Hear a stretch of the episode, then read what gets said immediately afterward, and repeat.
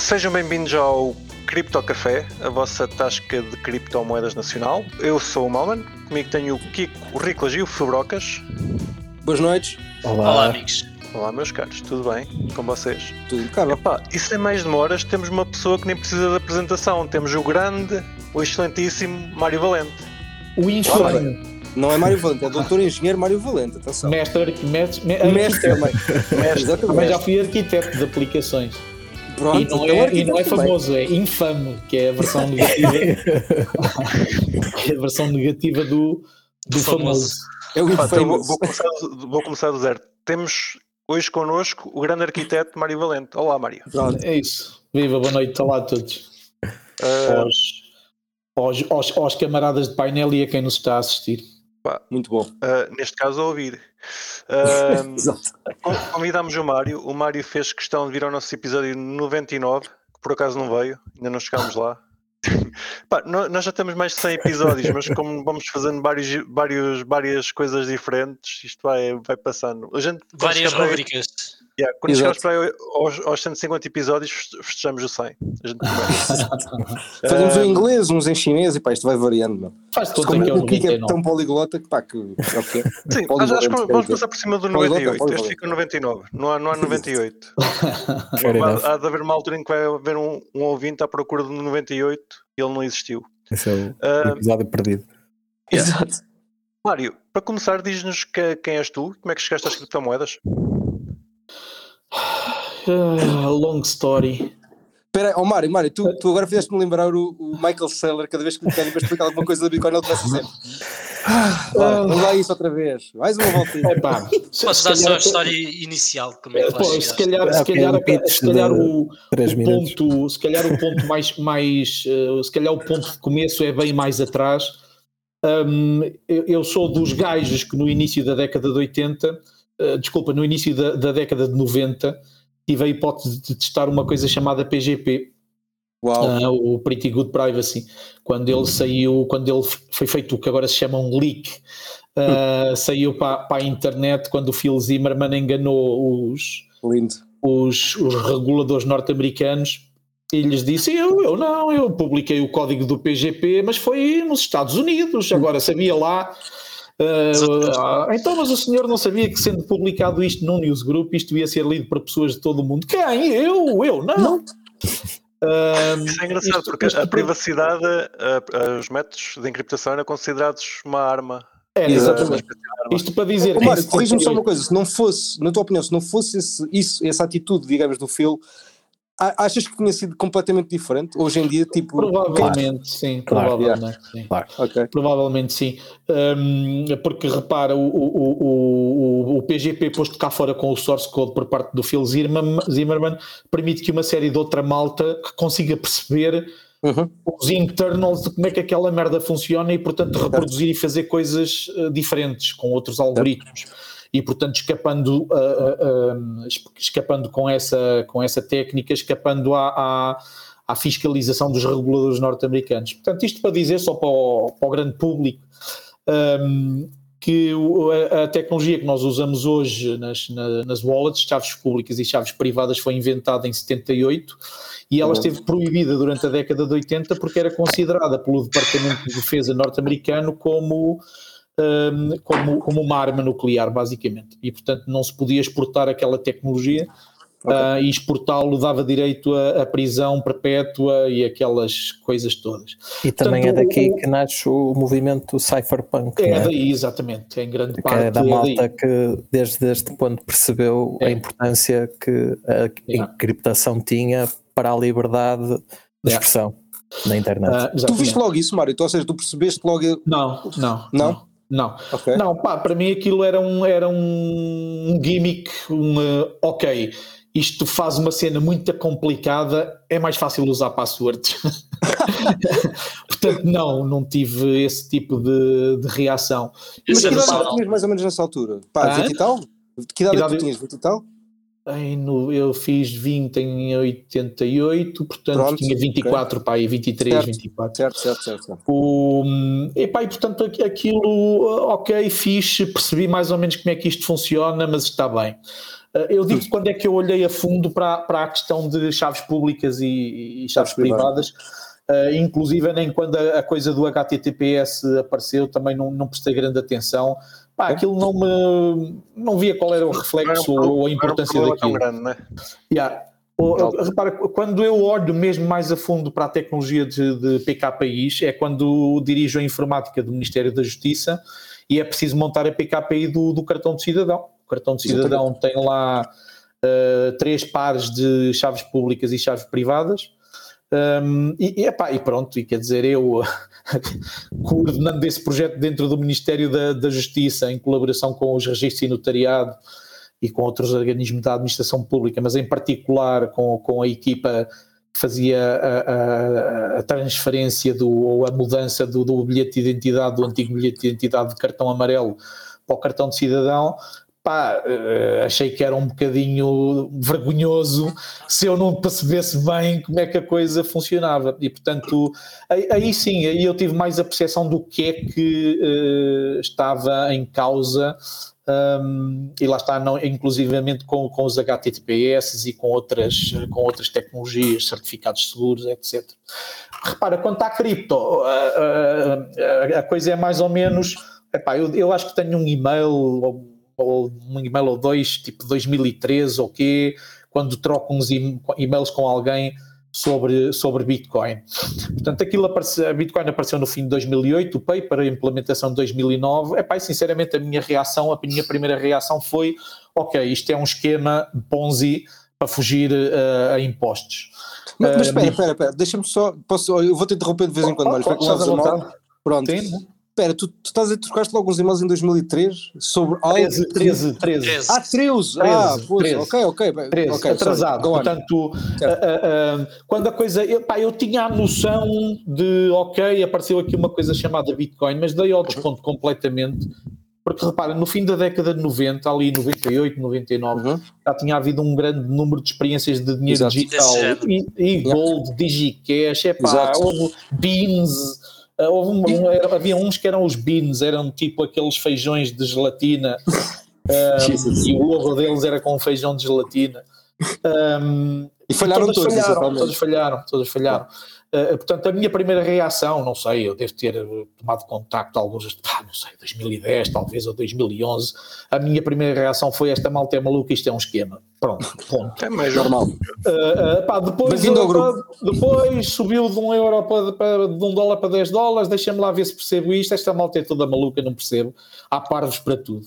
Um, o que acontece é que eu em, em 2014 uh, uh, estava subejamente chateado com Portugal e ainda estou.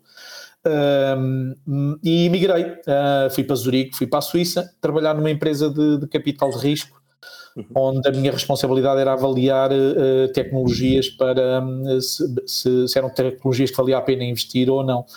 Um, e o CEO da, da Centralway, o Martin, um dia chegou e diz-me: Mário, Bitcoin. E eu, é pá, oh, Martin, isso é tudo um esquema, é Ponzi, não te metas nisso. É pá, não pode ser, pá, a malta toda aqui de Zurique, dos bancos, anda em Zurique, há um banco, não é porta sim, porta não, é porta sim, porta sim, há um banco. A malta toda dos bancos anda toda maluca com isso e tal, dá lá uma olhada nessa cena. Pá, então foi quando eu fiz download do software de mining, instalei uma wallet, Uh, registrei-me numa exchange, transferi para lá dinheiro, comprei Bitcoin, transferi para outra exchange, vendi, transferi o dinheiro. Ah, então aí isto é que Pum. Brain okay. explode, foda-se, esta merda funciona mesmo. Um, e portanto isto era 2014 e, e, e, portanto e foi aí um bocado que eu uh, uh, me converti, digamos assim. Acima de tudo percebi, repara, acima de tudo para mim uh, o que me convenceu mais foi ter percebido nessa altura que a tecnologia que tinha, as duas tecnologias que tinham sido montadas, porque o, Satoshi Nakamoto, ou quem escreveu o paper, não inventou nada. A tecnologia de, de, bases de dados distribuídas, mais ou menos com a mesma lógica da blockchain, já existia, uhum. a tecnologia de chaves públicas e privadas já existia. Foi perceber que o que o Satoshi Nakamoto tinha arquitetado, tinha juntado essas duas tecnologias para arquitetar uma solução tecnológica, uma solução tecnológica que servia para mais do que pura e estritamente a moeda. E isso é uma burrice que se continua a fazer, a malta focar-se na questão da moeda, logo criptomoeda, logo estados, emissão de moeda. Uh, e é esse, por exemplo, o erro que eu acho que fazem os, os, os Bitcoin maximalists, porque continuam focados na ideia de moeda. Um, e, e, e, eu percebi, uh, percebi nessa altura que a tecnologia que tinha sido arquitetada, a solução tecnológica que tinha sido arquitetada, servia para muito mais do que moeda, servia para representar qualquer título de valor da vida real.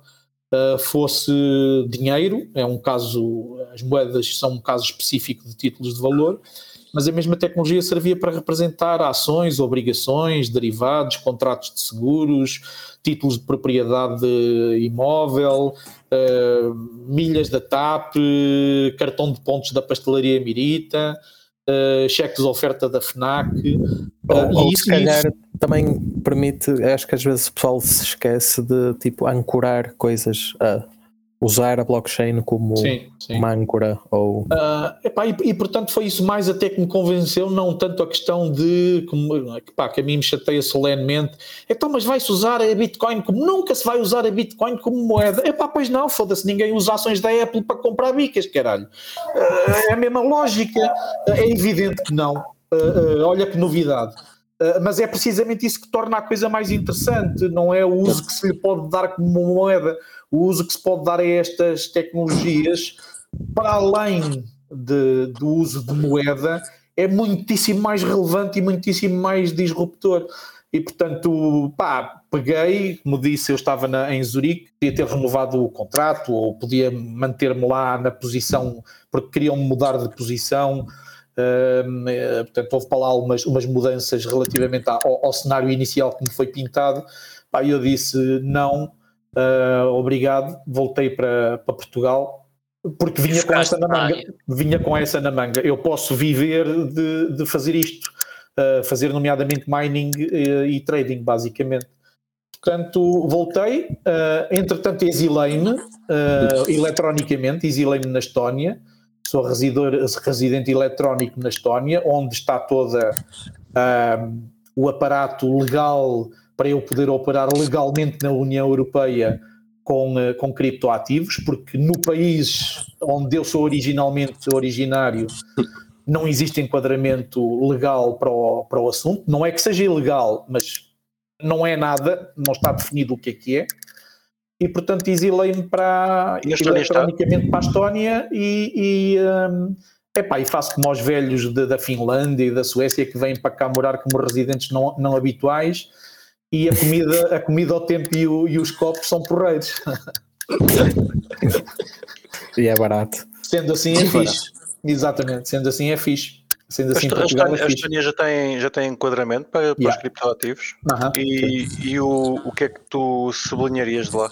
Olha, o que, é, o que é que eu sublinharia? a simplicidade e a lógica da responsabilidade individual. Tu teres uma licença eh, na, na Estónia uh, para, para teres uma crypto exchange. Um, custa neste momento 13 mil euros, aumentou relativamente ao valor que era aqui há uns dois ou três anos, uh, ficou mais caro. Então, o processo também ficou um bocado mais complexo, mas o, processo é, mas o processo é relativamente expedito e o conjunto de dados que te pedem um, é um conjunto para fazer o KYC, o, os dados de anti-money laundering, etc. É relativamente simples e lógico epá, registro criminal de, dos acionistas, uma, um conjunto de coisas. Em contrapartida, aqui em Portugal, depois de novembro de 2020, com o regulamento do Banco de Portugal, tu para abrir uma exchange tens que, uh, tens que dar registros criminais, tens que dar plano de negócios a 5 anos, tens que dar uma lista dos recursos humanos que vão ser usados, quais os papéis e as responsabilidades de cada um, tens que dar uma, um, portanto, um, um, plano detalhado de quais as tecnologias que vais usar e como é que elas estão montadas. Uh, epá, uh, portanto, pedem-te tudo. Nota bem, mesmo que tu só queiras fazer um, um jogo de cartas uhum. de tipo CryptoKitties, um jogo de uhum. cartas baseado em blockchain, e o queiras vender num site tipo OpenSea, Mesmo que só queiras fazer isso, tens que ter licença, tens que estar registado no Banco de Portugal e passar por essa por esse crivo completamente absurdo para certos e determinados projetos. Um, uh, eu, eu, admito que para algum tipo de operações isso seja necessário, nomeadamente mercados abertos ao público com order books de, de compra e venda públicos. Uh, ok, tudo bem, façam isso. Um, por, acaso, por, acaso, acho que estás errado, acho que para, para teres um, uma moeda um CryptoKitties, como estavas a dizer, não precisas da licença do Banco de Portugal, é apenas precisas, para. Precisas, eu perguntei-lhes. Queres o e-mail? Lindo. Se quiseres, eu mando-te o e-mail. Um, e, e, portanto, uh, uh, não, é obrigado à mesma. Um, mas, mas uh, confirmas, Fubrocas, a Real Fiber não tem licença? Ou tem? Não. Pá, que eu, que eu tenha conhecimento, nós não temos licença do Banco de Portugal para, para os NFTs. Não. Pá, pois, um, se fosse uma questão só minha, também me estava a cagar de alto e de repuxo, seguia em frente e, uh, e logo se via. Como tenho uh, que tomar cuidados com, uh, um, com os, os ativos de outras pessoas e de outras organizações, uhum não estou disposto a, a comprar essa guerra. Ok, okay certo, não, não aí portanto, faz sentido. Se, portanto, se, se é muito... com cripto de terceiros, tens de ter licença, sim. e portanto é, é, muito, é muito mais fácil sim, fazer mas, isto na mas história. uma solução em que usas o OpenSea e tipo, no fundo cobras não uma fee. Não podes. Sim, mas, mas tu na realidade não estás a operar criptoativos. Pá, recebes uh, não, uma fee, uh, mas não, não tens o dinheiro de ninguém. Não tipo, podes yeah, mas, não podes. Mas, mas por isso é que está mal, não é? Não, não inibe, inibe uh, e, portanto, bué, e, portanto, como inovação. Te, como te digo, uh, uh, okay. portanto, essa é uma perspectiva, e atenção, essa é a perspectiva de montar uma crypto exchange, que é uma, uma perspectiva mais, mais reduzida. No meu, não é o meu interesse, já foi de desistir disso. No que eu faço em particular hoje em dia, a, a, a questão regulatória muda para o outro lado, que é o, o lado da CMVM, um, e enquanto que tu na Estónia podes chegar lá e registar-te como intermediário financeiro uh, especializado na área de criptoativos, portanto, dás conselhos às pessoas, aconselhas as pessoas na gestão de criptoativos e fazes isso simples, trivial, uh, não tem nada de mais. Uh, aqui em Portugal não há. Eh, porque se tu te dirigis à CMVM e disseres, olha lá, eu quero me registrar como intermediário financeiro, e eles dizem, sim senhor, vamos lá ver as suas credenciais, então, e o senhor lida em quê? E tu dizes, criptoativos. E eles dizem, ah, não podemos dar-lhe registro. Então porquê? Porque criptoativos não faz parte da lista de ativos financeiros. Pois. Ok, então significa que eu posso dar conselhos às pessoas sobre criptoativos à vontade. Não, não pode. Não, não então não posso porquê? Porque está a dar conselhos financeiros. Então, se estou a dar conselhos financeiros, quero-me registar. Não pode. Não pode. Mas, mas aí, novamente, eu acho que estás errado, porque eu contactei a, CMVM há relativamente pouco tempo para fazer exatamente esse serviço e disseram que podia. Uh, pois, olha, eu uh, uh, na, na, no tempo. A questão, a questão, aí é, é o que é que é vinculativo. Vocês têm essa informação, mas nada disso é vinculativo. Uh, epá, Por exemplo, eu, eu posso dar o exemplo da Bition, na altura que eu fiz a ICO. É, é, o, nosso, nível, é o nosso serviço. Olha, né? perdemos é, o é, o serviço. é a comunicação que nós temos com, com, com eles. Com eles não é? No meu caso foi, pá, não podes, não podes obviamente pagar dividendos nesse tipo de coisas. Tipo, eles quando me ouviram o que eu, o que eu disse, pá, isto é para votar, eles, mas oh, quem oh, é que alguma vez vai usar? Oh, oh, oh camaradas, Estão a ver a discussão que estamos os, os, cinco aqui a ter sobre o que é que é e o que é que não é. É isso, é, falta, falta isso. claramente clare, falta clareza. certo, é verdade. Sim, é sim, claro. É verdade. claro. todos. Aí, não, aí, enquanto claramente. uns estão a discutir, tu estás a operar e pronto. É pá, claro. Enquanto a malta aqui está a discutir, tu estás a operar há anos é, pá, e está tudo bem. Exatamente, é pá, não estou para isso, tenho mais que fazer, desculpem lá. Claro, claro, não é isso que eu estava a dizer. Não, mas é que eu. Olha, cartãozinho, tchau, adeus. É mais rápido, percebes? E chateio-me menos. Epá, e depois com estas coisas aqui em Portugal, quando uma pessoa resolve enfrentar o que está estabelecido. E também pagas depois, menos impostos. Depois um gajo é infame, um gajo depois é infame, e depois o Mário Valente é um gajo que é, é, é mal educado porque entra em conflitos e tal. Epá, então para a gente não entrar em conflitos, eu mudo-me para a Estónia. É mais fácil, pá. Eu por acaso concordo contigo, Mário. Preferes ter a clareza regulatória e estar à vontade Como é óbvio. A... Claro, claro. claro. Como é fazer... na maionese. Mas eu isso subscrevo por baixo, que é Portugal, Portugal nesse aspecto é horrível. é verdade, tipo, imagina, individualmente o Riclas Não é só nos ativos tive... virtuais que é assim. É... Exato, não é só nos ativos virtuais, mas na área que eu opero, que é ativos virtuais, como a área opera, que tu operas, ou seja, eles não são claros. Eu tive de falar com eles, tu tiveste de falar com eles, o Mário teve de falar com eles e cada um teve uma resposta. Pá, isto não faz muito sentido. Não. É isso. Pá, não, não há muito sentido, porque não temos de estar sempre à procura de uma resposta. Não. Repara, no meu caso foi rápido porque foi pá, isto vai acontecer, eu vou fazer a ICO, portanto o pior que pode acontecer é, é pôr uma, é, é legalmente, pá, querendo fazer alguma coisa, mas eu vou fazer isto de qualquer maneira, portanto mais vale fazermos isto também, ponto. E foi isso que eu quis fazer agora. Ah, pá, mas eu, estás a ver, mas eu já tenho mais de 50 anos, já claro, sou um velhote e já não tenho pachorra para essas merdas. Claro, uh, epá, eu aturei essas merdas em 90 quando resolvi montar uma empresa de acesso à internet e fui parar ao tribunal acusado de crime informático pela Portugal Telecom e pelo Instituto de Telecomunicações, hoje Anacom, dava direito, portanto fui arguído com direito a pena de prisão de, de três anos por, por, operar ilegalmente na área das telecomunicações. Epá, mas eu tinha 20 e tal anos, tinha pachorra para essas merdas, claro. já não tenho. Epá, claro. principalmente lá está, há, há 30 anos, quando, quando foi essa cena, Uh, uh, Portugal era Portugal, era um cantinho e não dava para sair daí. Hoje em dia, pá, hoje em dia eu considero-me nascido num, num, país da Europa do Norte, traz os montes, junto com a Dinamarca, ou Suécia e Finlândia. Epá, e de facto é bom viver num país do sul da Europa por causa dos copos, da comida e do sol.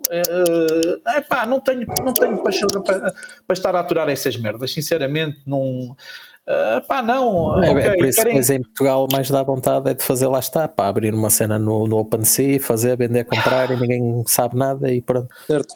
E está feito. Uh, querem jogar esse jogo? Eu não jogo este jogo. Não, não, não. percebo, percebo perfeitamente, mas eu digo é que o, o, a situação legal é tão indefinida tu quase que pois, tens epá, e depois, ilegalmente. Sim, mas repare, e depois é outra coisa que eu estava a dizer. Os elementos que são pedidos são elementos razoáveis na Estónia, seja para ser intermediário financeiro, seja para gerir um fundo de cripto, ou seja para fazeres uma crypto exchange.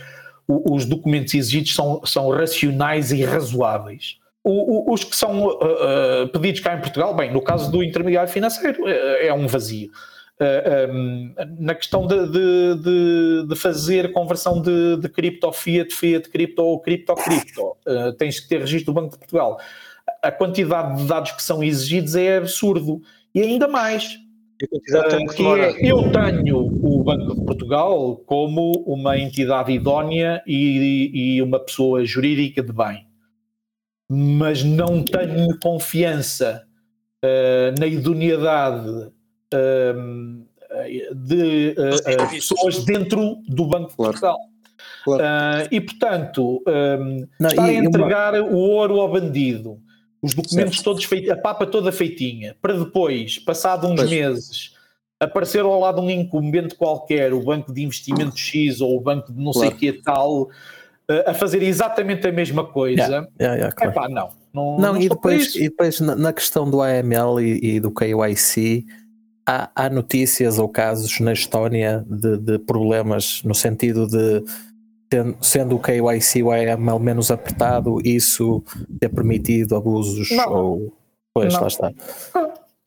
Repara, que era aquilo, que, era aquilo que eu estava a dizer. Não, não é? Por alguma razão sei. a licença ficou mais difícil de obter. Ficou mais difícil, é verdade, isso tens razão.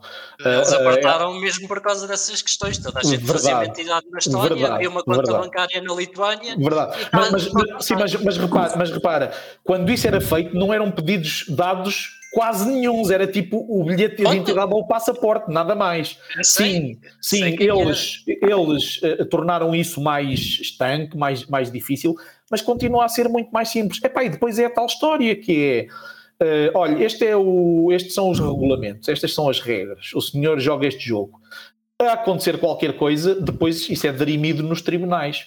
Uh, aqui no sul da Europa, tipicamente, Itália também é um bocado a mesma coisa, França um bocado, mas Espanha e Portugal, é a lógica do eu vou tomar todos os cuidados a priori eh, vou exigir o sangue, uma, uma, uma, uma análise de sangue do, dos filhos de quem vai constituir esta empresa para ter o DNA. Epá, é absurdo, pronto. Uh, epá, é o que é. E as pessoas fazem o que, o que resolvem fazer. Há pessoas que resolvem ou entidades, ou pessoas que resolvem jogar esse jogo, uh, epá, eu, não, eu não tenho pachorra para isso e prefiro mudar de, de campo de jogo. Isso hoje em dia é possível e, portanto, uh, é o que faço. É assim, eu tendo trabalhado nisso e tendo obtido a minha licença lá, não tenho, lá, ou seja, cá no Banco de Portugal, não tenho tanto essa opinião, muito sinceramente. As informações que eu tive que dar não são tão detalhadas assim que eu sentisse que tivesse a dar o ouro ao bandido ou o que quer que seja uh, muito sinceramente, as informações que nós demos e tivemos cuidado também, obviamente, com isso, uh, para não, não dar um disclose demasiado detalhado para uh, eles poderem, de alguma forma, copiar? Enfim, yeah. copiar ou ser. E, e o Banco de Portugal. E, e, outra coisa, e o Banco de Portugal abriu essa lógica do regulamento. Houve duas ou três instituições que foi o, o registro aceito. Quantas é que estão à espera há quase dois anos? À espera há dois anos não está nenhuma de certeza, estão canceladas. Um. Uh, à espera há seis meses, penso que a última notícia foi oito. Uh, portanto, estão cinco verificadas e acho que estão oito em espera pela última notícia. Não, não faço ideia qual é o número atual, não sei. É Mas sei, sei que houve pelo menos três rejeitadas o ano passado. Uh, ouvi falar pois, de colegas. Uh, é isso. E pronto, até hoje houve cinco aceitos. Mas eu, por acaso, eu, digo, eu, eu acho que há tipo. Pá, eu, eu tento perceber qual é que é o custo-benefício. Mas parece-me que a atitude da história tem muito mais benefícios do que custos, não é? Porque repara, pá, tipicamente, se olharmos para os últimos 10 anos, eles fizeram muito melhor que nós. Pá, em termos de tecnologia, pelo menos evoluíram ah. mais, tudo melhor. Portanto, pá, é um bocado estúpido se calhar nós não, não tentámos adotar uma postura um bocadinho mais relaxada relativamente a esse ponto, diria eu, mas pá, eu de, de leis percebo zero, ok? Isto é só, o, pior, pá, o, pior, que, nada, mas... o pior que pode acontecer em ambiente de negócios são duas coisas. Uma é a incerteza. Uh, a, a, a, pouca clareza sobre as regras de funcionamento. Um, essa é a primeira. Uh, a outra coisa que é, que é do pior para se montar negócios em, em qualquer área é um, as, as, as, burocracias complexas e complicadas uh, com os formulários e os elementos e os planos e os documentos e as certificações e não sei o que é que tem que se entregar. Um, há pessoas que, há entidades que resolvem seguir esse caminho, eu não sigo. Não, repara uma coisa, se aparecesse aqui uma, um capitalista qualquer a dizer, Mário, um, eu, nós vamos aqui investir numa coisa dessas, num banco cripto, vamos investir 30 milhões de euros, o Mário não tem que se preocupar com isso. Nós tratamos de todo esse processo. Oh, amigo, foda-se à vontade. Ah, pagam um salário mensal, na boa. Tratam dessa coisa toda do legal e de apresentar documentos e o catano. Porreiro. Eu, eu, andar eu a tratar disso, não. Prefiro mudar de campo de jogo. Vou jogar, vou tocar seja, guitarra para outra freguesia tu na Estónia trataste sempre tudo sozinho. Nunca yeah. tiveste, nunca precisaste de acesso. Não. não. Ou de um okay. advogado, ou de um. Nada. Nada. Consultor, uma, uma assessoria qualquer. Pronto. E sem ir lá. Uh, depois, de, depois, de, ter depois de ter, depois de ter o cartão depois de ter o cartão de residente eletrónico faço tudo online uh, há lá uma empresa há, eles têm várias mas há lá uma empresa que, que que trata, digamos, das questões mais legais, digamos assim, uh, morada virtual. De empresa, essas coisas. Sim. Uh, mas de resto, zero, simplíssimo. Tu vês alguma desvantagem nesse sistema para ti? Ou tiver, pá, sentes que há alguma desvantagem nisso, de alguma forma? Ah, uma, uma desvantagem é que lá paga-se 18% de impostos sobre as mais-valias nos criptoativos. Okay. Uh, e em Portugal paga-se zero. Certo. Uh, Uh, isso, isso, caso... individual. Vá. Sim, sim, sim. Isso, é, um, okay. isso é uma desvantagem, uh, mas eu prefiro pagar 18% de impostos certo. com um quadro legal uh, estruturado e lógico claro, e claro, do que e... não pagar impostos e não saber o que é que vai acontecer de hoje à amanhã. Faz todo sentido. Aí, aí, acho que estamos todos de acordo, acho que 100%. Pá, eu pelo menos estou, eu, eu não me importava de pagar um bocadinho para, pá, para pelo menos ser tudo claro, não é? Isso é verdade. Ah, mas, mas repara, depois, pá, depois há outras coisas que têm a ver com eu me ter chateado com Portugal em 2013. 2012, é pá, mas fala disso um bocadinho já agora. Pá, tu há bocado falaste que... disso e não, não adiantavas, eu estou curioso. Eu estou super curioso o que é que aconteceu nessa altura, pá. O que é que te chateaste, o que é que aconteceu? Epá, sabes que eu sou empreendedor desde 1993. É? Uh, Foi o BES? Cheguei a dar aulas de empreendedorismo na Universidade Católica. Top. Uh, mas a partir de certa altura em Portugal, 2012 por aí, apareceram uns papas do empreendedorismo em Portugal. Okay. Uh, os donos do empreendedorismo em Portugal. Um, e que quiseram alterar as regras. E uh, aparentemente uma das regras era eu dirigir a, a Startup Lisboa, mas à borla uh, trabalhar à borla. E, portanto, a, senhora ex-ministra da Cultura, à altura um, vereadora da Câmara Municipal de Lisboa, queria que eu uh, fizesse isso por à borla, trabalhasse para o Partido Socialista à borla. E eu disse que não. E quando disse que não, passei a ser uh, passei a ser excomungado dos eventos de empreendedorismo Uh, passei a ser a minha, a minha posição como orador passou a ser uh, uh, como é que se diz vetada pelas, por algumas entidades superiores. Um, e pronto e eu achei que isso que não era que não era razoável. Num país num estado de, de direito. Um, e, e, foi isso basicamente um, portanto, se quiseres os detalhes, podes perguntar à, à, à senhora, à, à senhora ex-ministra da, da Cultura.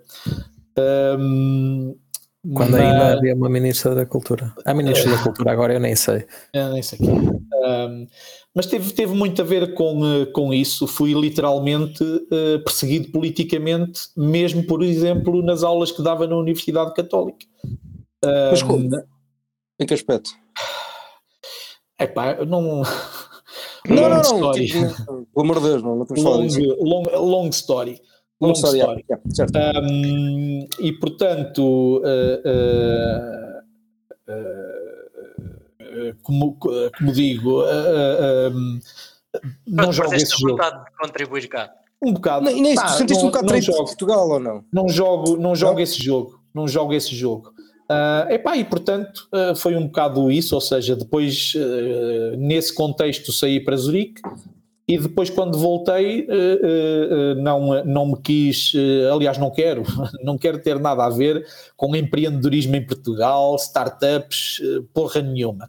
Mas eu dizia isto para depois chegar a um outro ponto que é mais relativamente à, à vantagem da Estónia ou não, a certa altura Uh, tive a hipótese, foi-me pedido para explicar blockchain e criptoativos um, uh, uh, e estive com um secretário de Estado responsável pela, pela modernização administrativa a explicar. ele é um gajo inteligente, percebeu rapidamente quais eram os impactos de, de, destas tecnologias. Tivemos uma conversa muito interessante até. Epá, eu depois a certa altura disse-lhe Uh, pronto, então, então não sei o quê, não, eu estou a fazer isto é, é na Estónia, nestes moldes. E ele disse: pá, não achas isso mal? Não achas isso uh, uh, pouco patriota? ao, que eu lhe respondi, ao que eu lhe respondi, olha, a tua amiga do Partido Socialista queria que eu trabalhasse à borla e foi isto assim assim. Portanto, eu acho, acho que isso à partida não é uma coisa muito bonita. Mas tudo bem, não, não vamos, nem sequer vamos por aí. Portugal, o governo de Portugal tem um programa chamado Startup Portugal, não tem? E ele diz sim, então e para que é que serve esse programa? Então o programa serve para atrair uh, empreendedores estrangeiros para virem para cá a criar as suas startups. E eu disse, então e o que é que os estrangeiros ganham em vir para cá fazer isso? Então têm impostos mais baixos, têm escritório na Startup Lisboa, têm acesso direto ao poder político, etc e tal, blá blá blá blá blá blá. E eu perguntei-lhe, então eu, que sou empreendedor aqui em Portugal há 30 anos, tenho o quê? Sabes o que é que eu tenho? Tenho um programa chamado Startup Estónia. Só que não tenho que ir para lá. Só que não tenho que mudar para lá.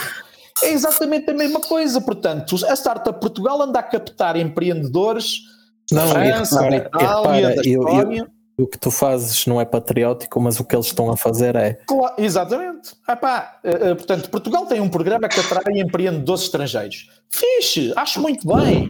Não tem nada para ajudar os empreendedores nacionais, principalmente aqueles que já andam cá há 30 anos e que já são velhos.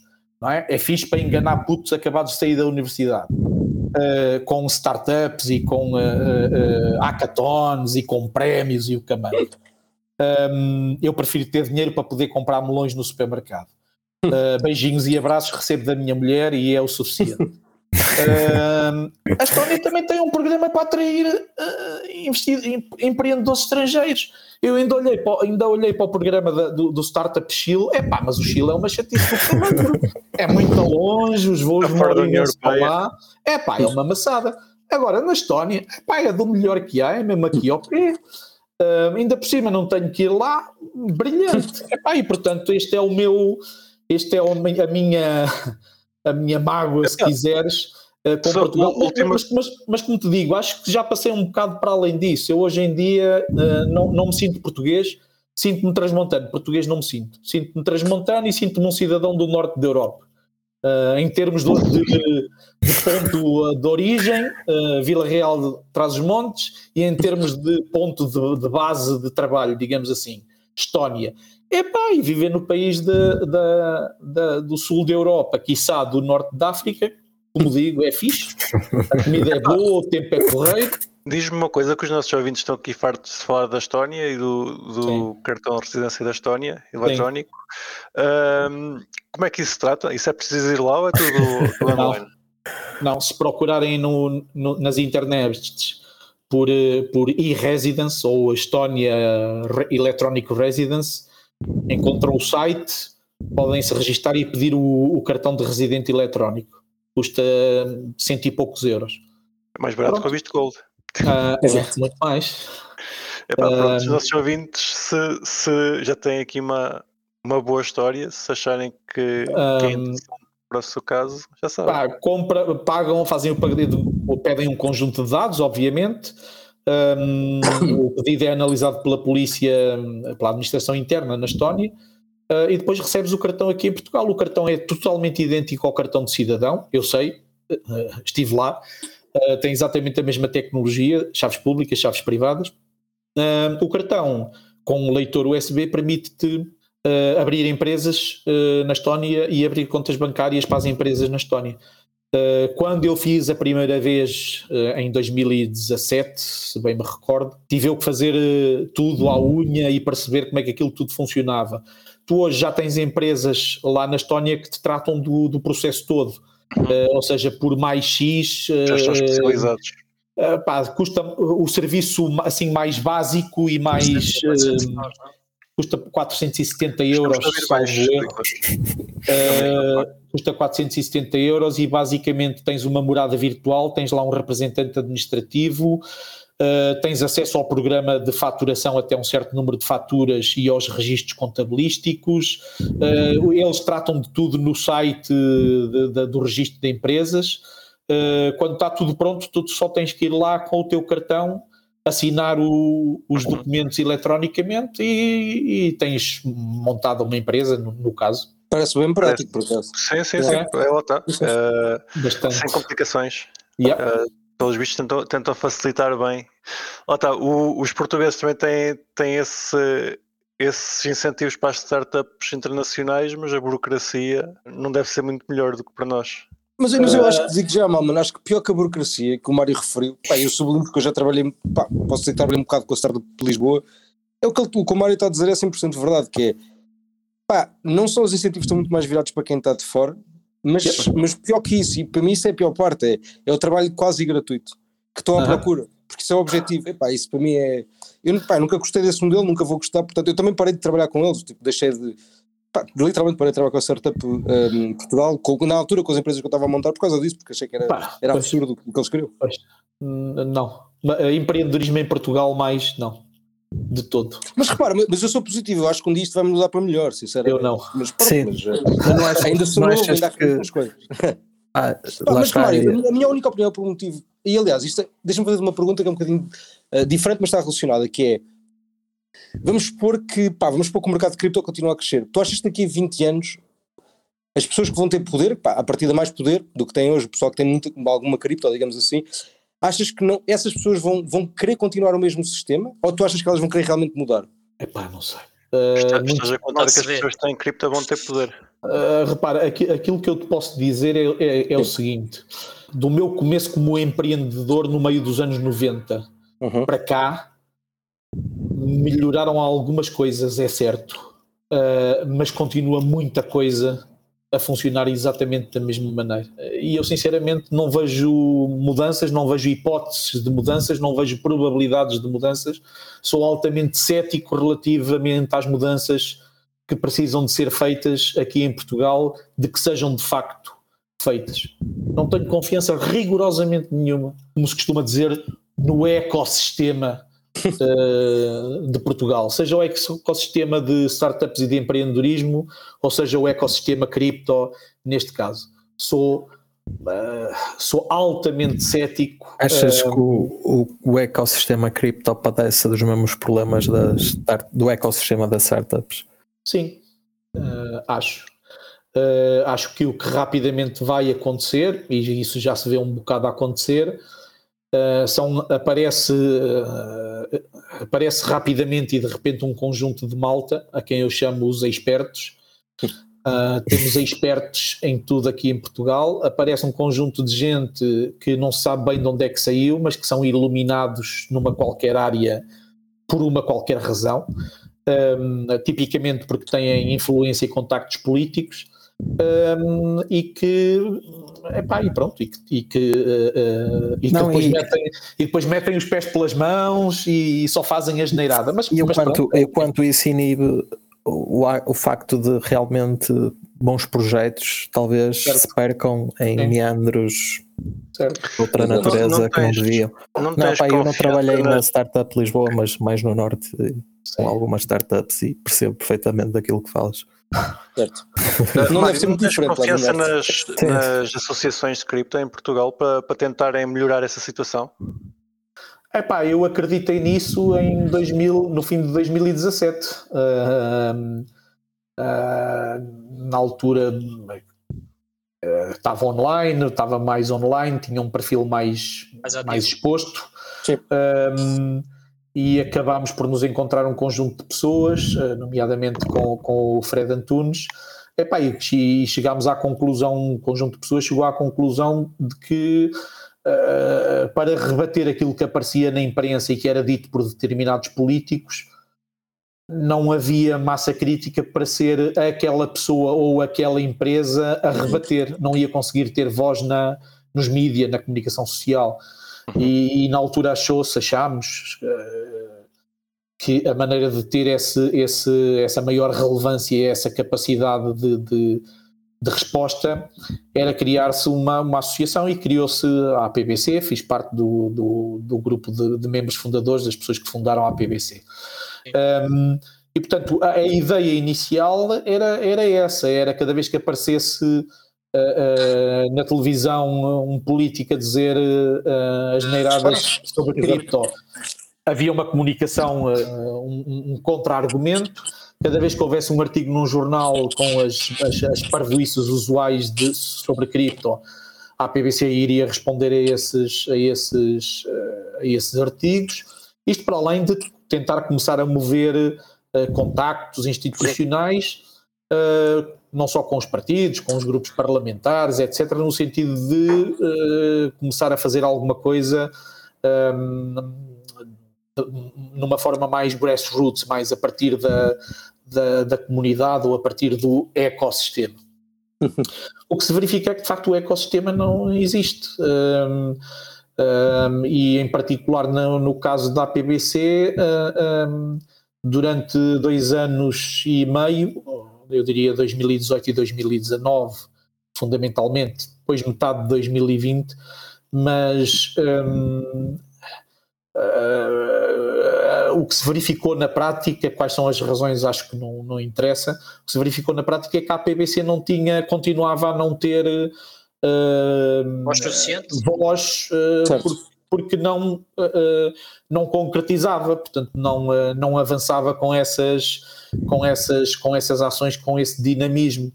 Um, epá, sinceramente, entre uh, isto foi no fim de 2017 e a APBC foi constituída em fevereiro ou março de 2018. Entre, entre nesses dois anos, 2018 e 2019, houve um conjunto de, de coisas que, que, mudaram.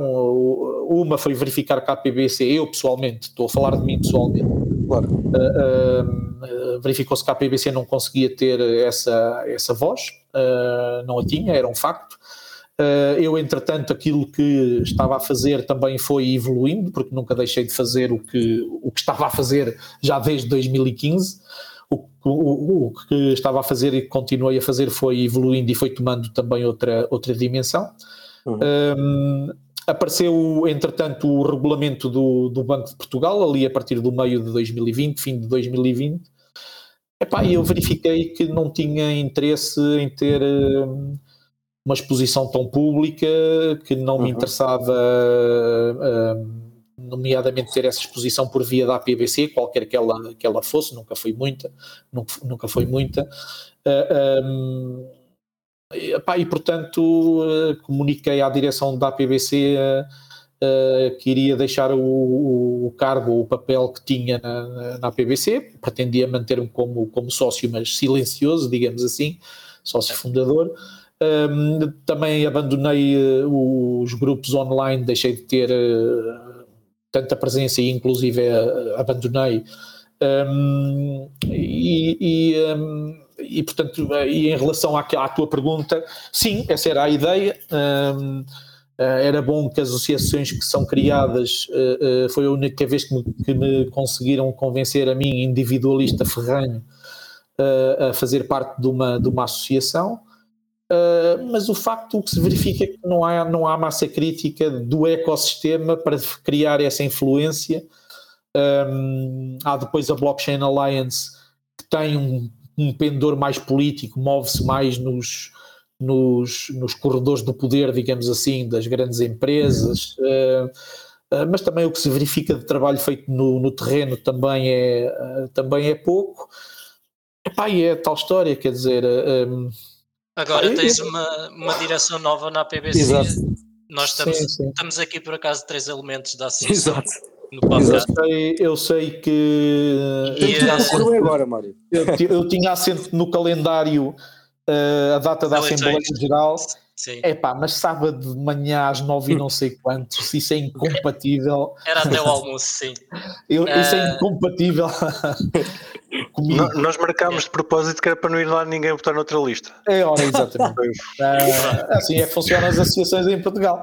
claro. mas, não, mas uh, acho que e mesmo agora já estamos no início, mas uh, já temos alguns contactos bastante bons, tanto com grupos parlamentares como secretarias Sim. de Estado, etc. E continuamos a fazer esse trabalho para, para tentar ah, continuar pá, a dar voz a essa luta. Uh, uh, se, salvo, salvo erro, o, o, Nuno Lima Luz ficou como presidente, não é? Exatamente. Sim, sim. Portanto, eu, eu, sei, eu conheço o, o Nuno Lima Luz e tenho certeza que, que, que, desempenhará um bom papel como, como presidente. Para mim, a questão, como disse há pouco, eu sou individualista ferranho. Uh, e não, não, isso não me impede de fazer parte de coletivos quando isso faz uh, sentido. Uh, como já demonstrei indo trabalhar três anos para a administração pública, uhum. ou como já demonstrei fazendo parte da, da fundação da APBC. Agora, como individualista ferranho, eu acho que uma pessoa deve estar num grupo, num coletivo, quando acontece uma de duas coisas. Ou quando um, se, se, se retira desse coletivo algum benefício, uhum. ou quando uh, se, uh, se tem a hipótese de trazer benefícios para esse coletivo, ou seja, se, é, se, se, se tem a hipótese de contribuir com benefícios para esse coletivo. Preferencialmente as duas coisas, então, é brilhante, não é? é? Estar envolvido num coletivo em que a pessoa tem a hipótese de contribuir com ideias e com benefícios e com mudanças, e elas são acatadas ou não e discutidas e também retira desse próprio coletivo benefícios, informação, conhecimento. Se as duas coisas se juntarem, então é brilhante, é espetacular. Agora, estar num coletivo, estar envolvido num coletivo onde, um, não retiras benefícios nenhums. Ponto. Dois, não tens hipótese de contribuir, de contribuir com benefícios, porque, por variadas razões, uma das quais tão simples como uh, essa ideia é muito, essa ideia toda é muito linda, mas tu és o Mário Valente, és feio, porco e mau e a gente não gosta de ti. Um, mas, portanto, uh, uh, fazer parte de um coletivo e, e ou não tirar benefício nenhum, ou pior, não tirar benefício nenhum e qualquer contributo que se pretende dar é, é constantemente mal recebido, atacado e depois eu não tenho problemas nenhums com argumentos racionais. É pá, ó oh Mário, desculpa lá, mas não percebes nada de como é que funciona a blockchain ou as chaves públicas e privadas. Isto funciona assim assim e tu não estás a ver bem a coisa. É pá, e eu penso, analiso e digo, foda-se, tens, tens razão, ok, vamos, vamos mudar. Agora, dar um contributo qualquer para um coletivo e o argumento que vem de volta é o típico, entre outros estilo de argumento, mas tipicamente o mais usado é o ataque à dominant, que é essa ideia é completamente absurda porque tu tens os cabelos compridos, ou porque tu gostas de heavy metal, ou porque tu uh, o teu nome começa por Mário e termina em Valente.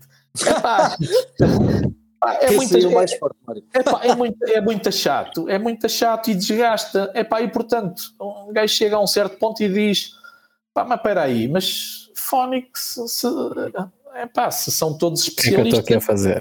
Pá, especializem, especializem lá que eu vou para o meu canto. Uh, sossegado e assim não incomodo ninguém e ninguém me incomoda a mim. E portanto, esse, mas repara, para mais uma vez uh, uh, endereçar a tua questão sobre a possibilidade de associações e outro tipo de organizações ter a possibilidade de mudar podem ter, exatamente. De, de, de, poderem mudar as coisas se eu acho isso não, não acho porque aquilo que acho é que não há ecossistema aquilo que eu acho é que não há comunidade um, aquilo que eu acho é que um, os portugueses uh, berram muito contra o individualismo e não são individualistas, mas são egoístas, uh, que são coisas diferentes.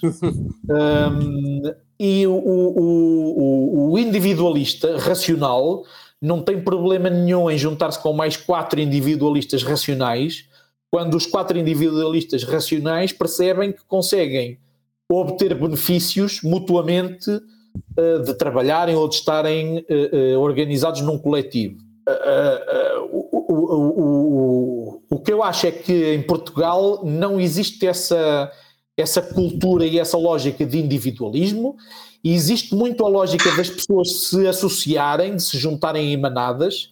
A primeira, quando há um fenómeno novo qualquer, em Portugal o que aparece, em vez de serem negócios sobre esse fenómeno, é eventos desse fenómeno, jantar sobre esse fenómeno, associações sobre o fenómeno, uh, uh, grupos de interesse sobre esse fenómeno. Uh, think tanks, não esqueças dos think tanks, mano. Uh, pá, e, e, e, e, portanto, os, os, portugueses não são individualistas, são coletivistas, gostam de se organizar em manada, digamos assim. Eu acho que os portugueses gostam de jantar. Mas, mas, mas, mas uh, organizados num, uh, num sendo coletivistas e organizados num coletivo, mantêm o seu perfil egoísta, ou seja, eles estão no coletivo para retirar benefícios próprios, próprios. para sacar, para sacar. Vivemos nesse modo desde 1500, quando descobrimos o ouro no Brasil. É o que é que dá para um gajo sacar?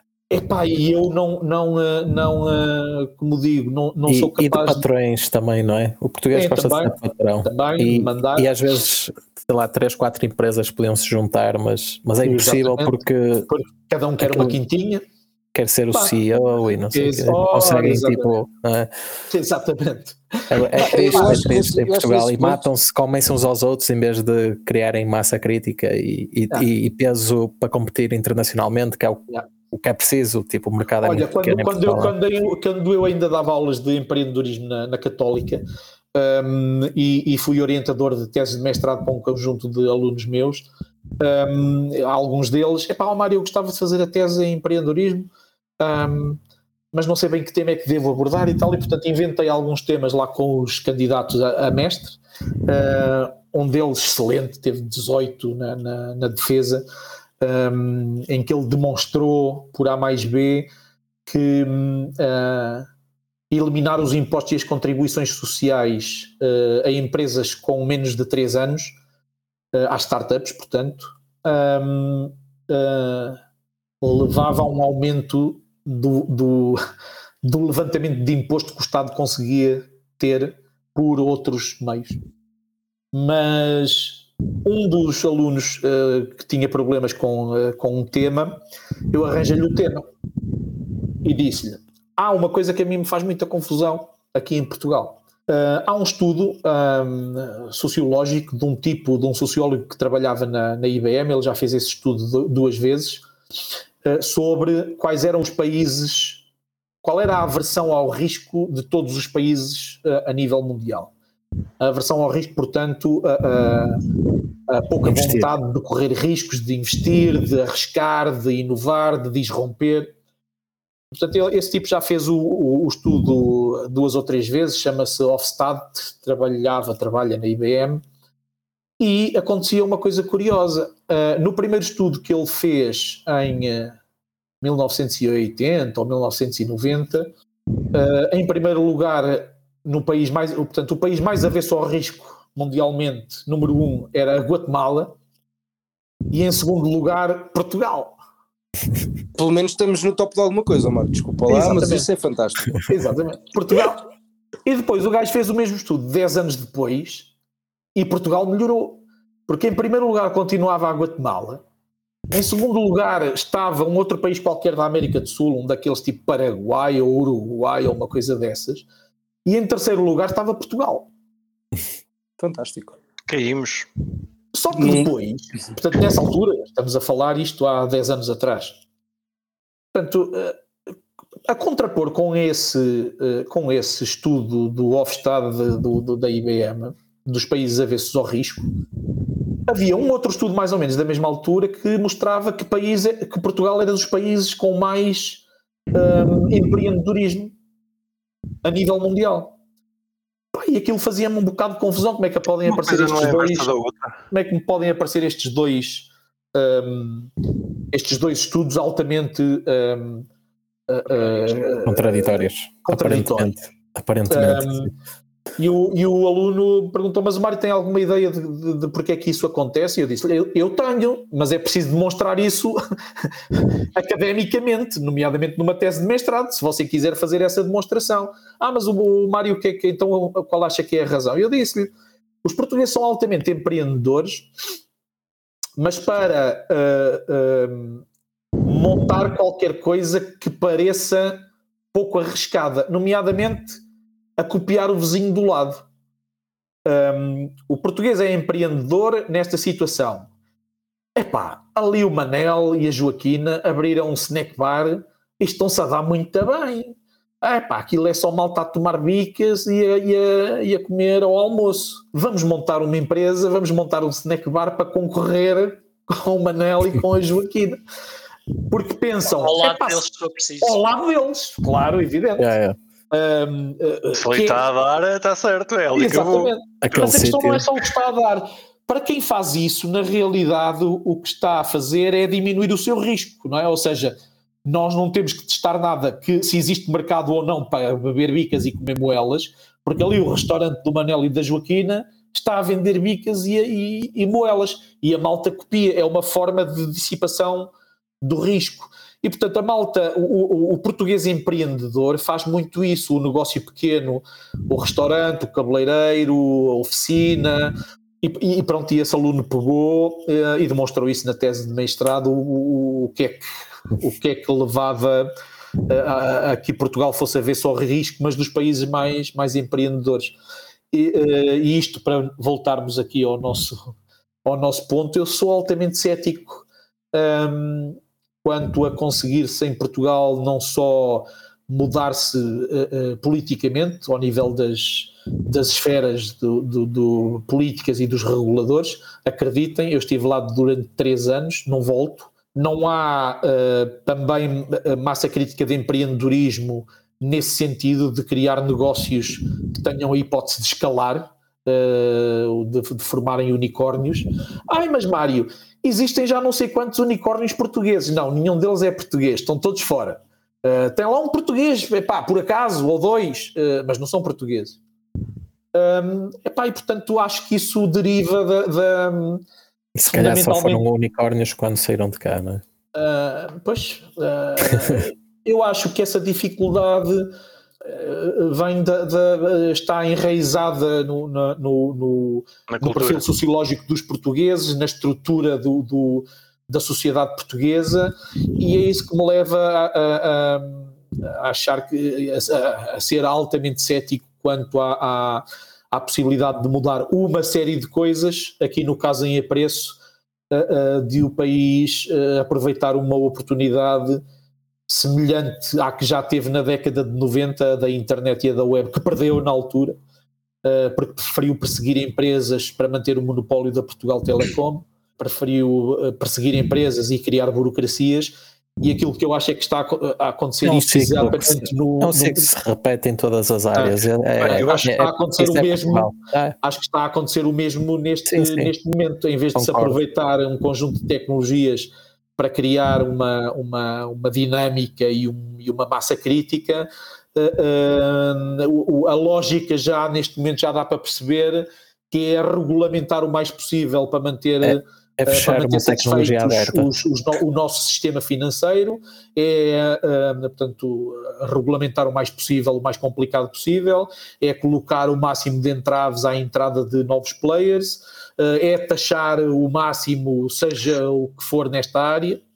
Uh, mas portanto, isso eventualmente há de, ter, há de ter um limite, porque, ok, eles podem fazer isso, mas tal como tu fizeste, o pessoal vai para fora e vem de cá.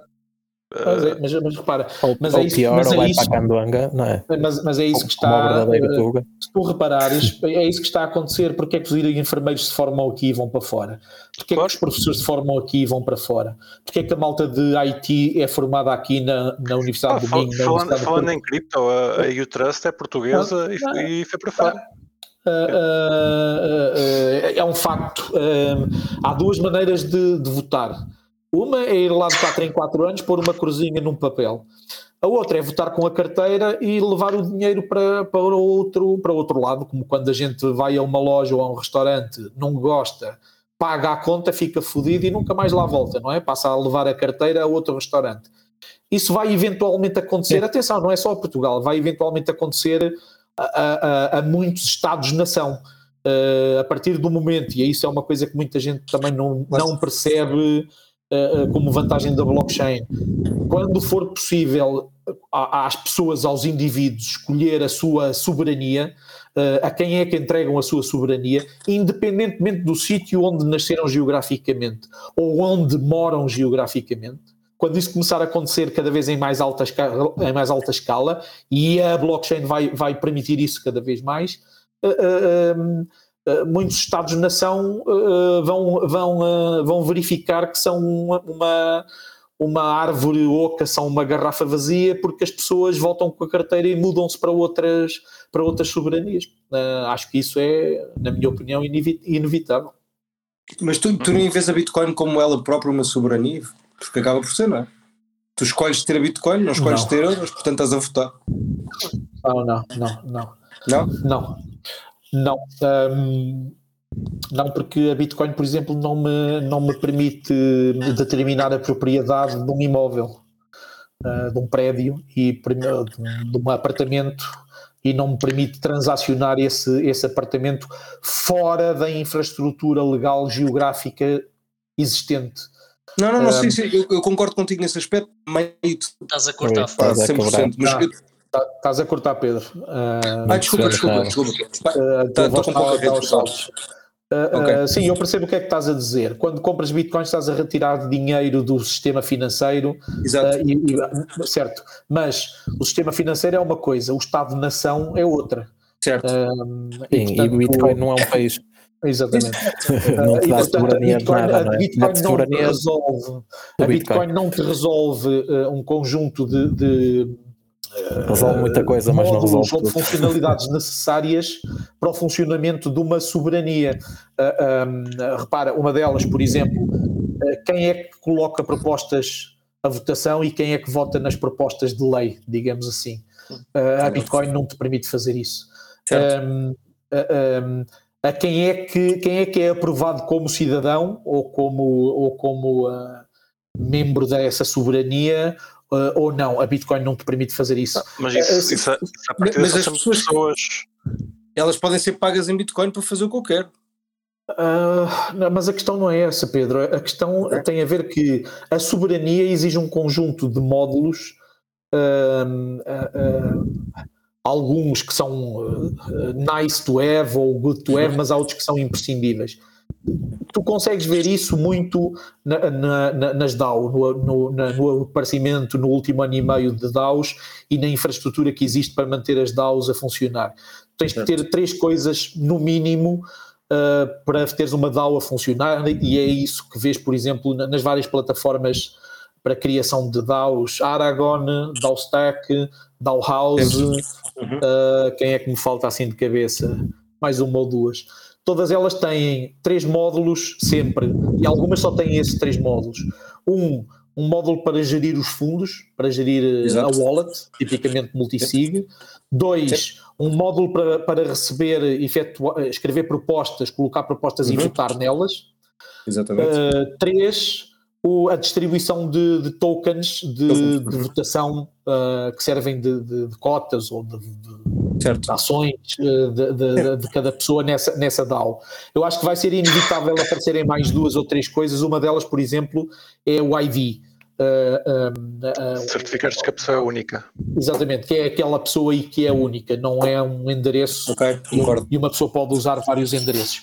Portanto, claro. uh, tu vês muito, muito disso não, não aparecer. Não achas que não devia ser uma DAO? Desculpa, não percebi. Não claro. achas que a PBC devia ser uma DAO? Se calhar hoje. Isso é complicar. Poderia, se calhar hoje daria para montar isso lembra-te que há quatro anos atrás não existia yeah, yeah, yeah. infraestrutura para isso. Uh, não sei, ter uma, tinha que pensar um bocado sobre. O Aragorn há quatro anos atrás era uma brincadeira. Ah, exatamente. Uh, um, teria que pensar sobre, sobre o assunto, provavelmente, provavelmente sim, uh, daria. Não, e portanto, em resposta ao Pedro, não, a Bitcoin não, não te dá, não te torna Soberano, sim. Ah, não é soberano, eh, sim, em, em teres a tua soberania Exato, é autodeterminada. É não podes determinar Exato. tu a tua, a tua soberania. Uh, uh, não vem só da, da, Bitcoin, e portanto é preciso um conjunto de funcionalidades uh, um, e que eu acho que, que estão rapidamente a aparecer uh, como rapidamente estão a aparecer sistemas de, de ID, de passaportes blockchain-based, e o caminho para isso vai ser muito rápido, e, e uh, os Estados-nação uh, vão chegar a um ponto em que lhes vai acontecer o mesmo que aconteceu às livrarias físicas com a Amazon, que aconteceu aos táxis com a Uber, que aconteceu uh, aos hotéis uh, com, a, com a Airbnb, uh, está agora a acontecer aos bancos com, com os criptoativos, e eu acho que esse tipo de, de, de efeito vai ser também sentido no, no, nas, nos Estados-nação com as pessoas, não é a imigrarem nem a sair do país, é dizer, olha, desculpe lá, eu sou estrangeiro, eu moro aqui, mas, mas eu sou estrangeiro, não, não tenho que lhe dar a resposta, que é uma coisa muito difícil hoje em dia de tu obteres, não, não é que eu já não tivesse uh, olhado para isso, que é tu não podes chegar aos registros de notariado e dizer, olha, eu venho aqui rasgar o meu cartão de sócio, não quero ser mais português. E eles dizem, ah é, pronto, tudo bem, então agora é cidadão de que país? E tu dizes, nenhum, quero ser apátrida. E eles, ah não, não pode o senhor ou é português e sendo português não tem liberdade para rasgar o cartão de sócio, ou para poder rasgar o cartão de sócio tem que chegar aqui com uma segunda uh, uh, nacionalidade, nacionalidade, onde consigas uh, arranjar, o que não é simples se tu não tiveres pelo menos 100 mil euros, que é quanto custa o Golden Visa em, em Antigua e Barbados. Em Antigua e Barbados é o, é o, é o que é mais barato. Dá-te logo nacionalidade. Um, o mais barato ainda é tu abris uma empresa na Estónia, na Estónia não, na Eslovénia, mas aí tens, que ir, tens mesmo que ir lá, tens que abrir a empresa, o capital social é 7.500 euros, tens que uhum. depositar, ganhas logo o direito à residência, logo no momento em que crias a empresa, e passado um ano podes pedir um, segunda nacionalidade, e aí já podes, com o cartão de identidade, uh, neste caso esloveno, já podes chegar a Portugal aos registros e notariado e dizer eu venho aqui rasgar o cartão de sócio, aí já podes. Um, mas neste momento a solução mais, mais simples é, é a residência eletrónica na, na Estónia, definitivamente. Mas eu acho que isso que vai rapidamente, nos próximos cinco anos, vai acelerar brutalmente um, e os Estados-nação vão ser confrontados com. Uh, isso, isso vão ser os Estados-nação a competir uns pelos outros, com os outros por, uh, por cidadãos. cidadãos. Isso, é, isso é ótimo, isso é excelente. É. Claro Tem alguns, é. alguns simplesmente vão desaparecer. Tipo, admito que sim, admito que sim. E Portugal claro, arrisca-se. Claro que é fenomenal, menos para a malta que está habituada a dominar os Estados-nação. Leia-se governos, claro. leia-se partidos políticos. Isso já não tem claro. tanta piada. Claro, assim. claro. Por, por acaso, estou a ouvir falar, consigo imaginar isso em, em certos tipos de cidadãos, tipo, pessoal, pessoal cidadãos, cidadãos, o português é brutal. O, o, pessoal, o pessoal de cripto, ou o pessoal, os nómadas tecnológicos, ok, consigo os imaginar a, a, fazer isso, mas a maior parte da população, sinceramente, não, não. Deixa-me fazer uma contra-pergunta. Da, da franja da idade, digo eu. Mas desculpa. Eu acho que mais que isso é quem é que tem o poder económico? São esses nómadas ou são os outros que têm o café? Quem é que ganha mais? Quem é que tem mais poder económico? Exatamente. É exatamente. Ou seja, uh, e, e esses ao sair, achas que os outros vão ser obrigados a, é, a fazer um alguma bocado, coisa? É, um bocado. Uh, a resposta à tua, à tua questão é. Um, uh, eh, primeiro começam a sair aqueles que estão mais conhecedores de uma determinada tecnologia ou de uma determinada realidade.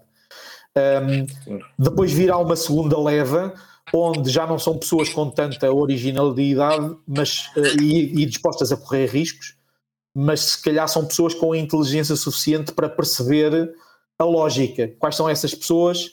Engenheiros, médicos, uh, enfermeiros, uh, uh, essas pessoas provavelmente depois começam a fazer isso. Sim, o cidadão português genérico provavelmente não, não chegará lá tão rápido, pelo menos, ou se calhar nunca.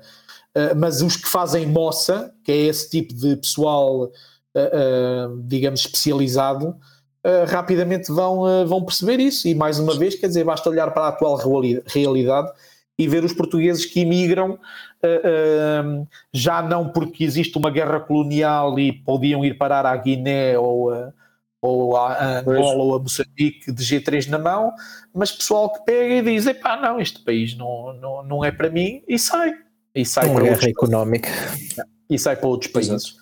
Uh, provavelmente irão aparecer soluções ou, ou enquadramentos em que eles uh, uh, mudam de facto de soberania, eu não quero dizer cidadania, cidadania, mudam de soberania, mas não deixam de viver em Portugal e de, de, trabalhar em Portugal. No entanto, respondem a outra soberania, exatamente da mesma maneira que os, que os, que os estrangeiros que vêm para cá como nómadas um, ou residentes não habituais, tu, tu, aliás, coisa, oh, que é, coisa, que é, coisa que é fomentada inclusive é pelo nosso governo. Proponho transformar o, o, o Cripto Café numa DAO uhum. e fazemos uma votação para expulsar o, o Pedro por ter largura de banda. Escreve aí no chat.